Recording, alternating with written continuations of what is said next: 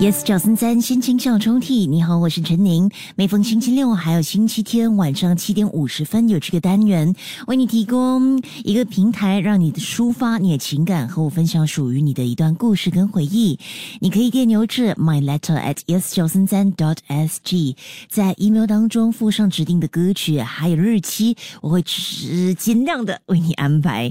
啊，除了是七点五十分有首播之外呢，午夜十二点十分有重播，你也可以下载。Me Listen，又或者是通过 Spotify 点击 Podcast 来重温，期待能够在不久的将来拉开属于你的心情小抽屉。今天要念出的 email 是来自一位匿名者。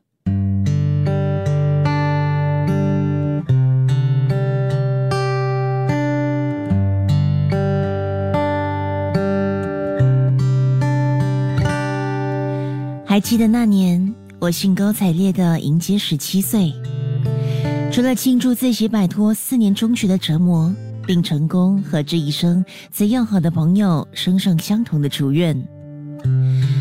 当然，更重要的是十七岁的生日趴。从很久很久的时候，我就渴望拥有一个盛大的生日派对，邀请所有爱我的人和我爱的人。让我能够成为世界上最幸福的一天，但妈妈说这个愿望只能够在十七岁那一年才会为我实现，所以苦等的十七岁，终于就在眼前。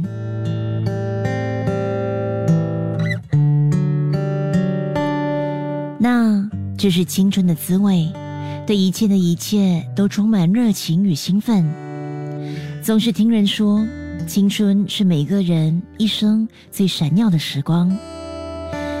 然而那一年，我开始怀疑他们是不是忘了告诉我，青春很短暂，短暂到你根本没办法去体会它、感受它、珍惜它，或捉住它。原来摆脱四年的中学折磨后，等待你的。才是真正无底洞的地狱。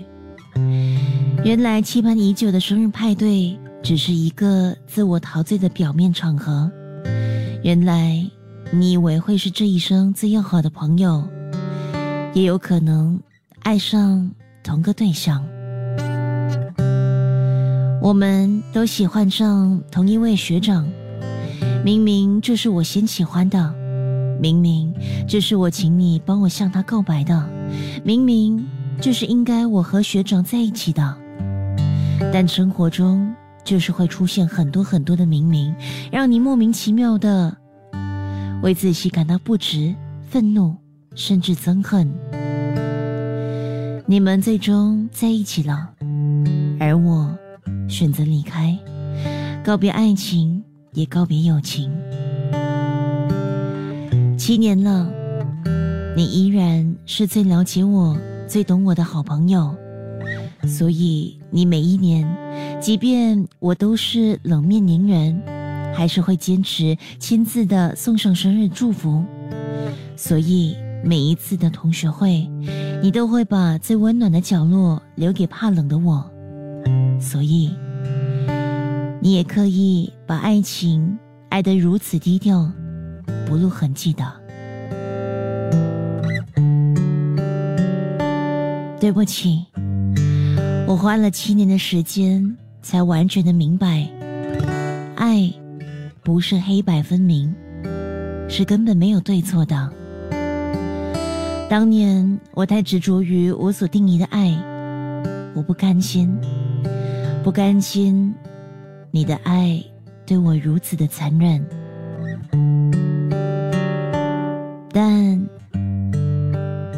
七年了，我已经放下了。谢谢你，由始至终把我当做你的好知己。我不想再错过任何能够和你聊生活和分享点滴的机会了。即刻下载 Me Lesson 应用程序，收听更多心情小抽屉的故事分享。你也可以在 Spotify 或 Apple Podcasts 收听。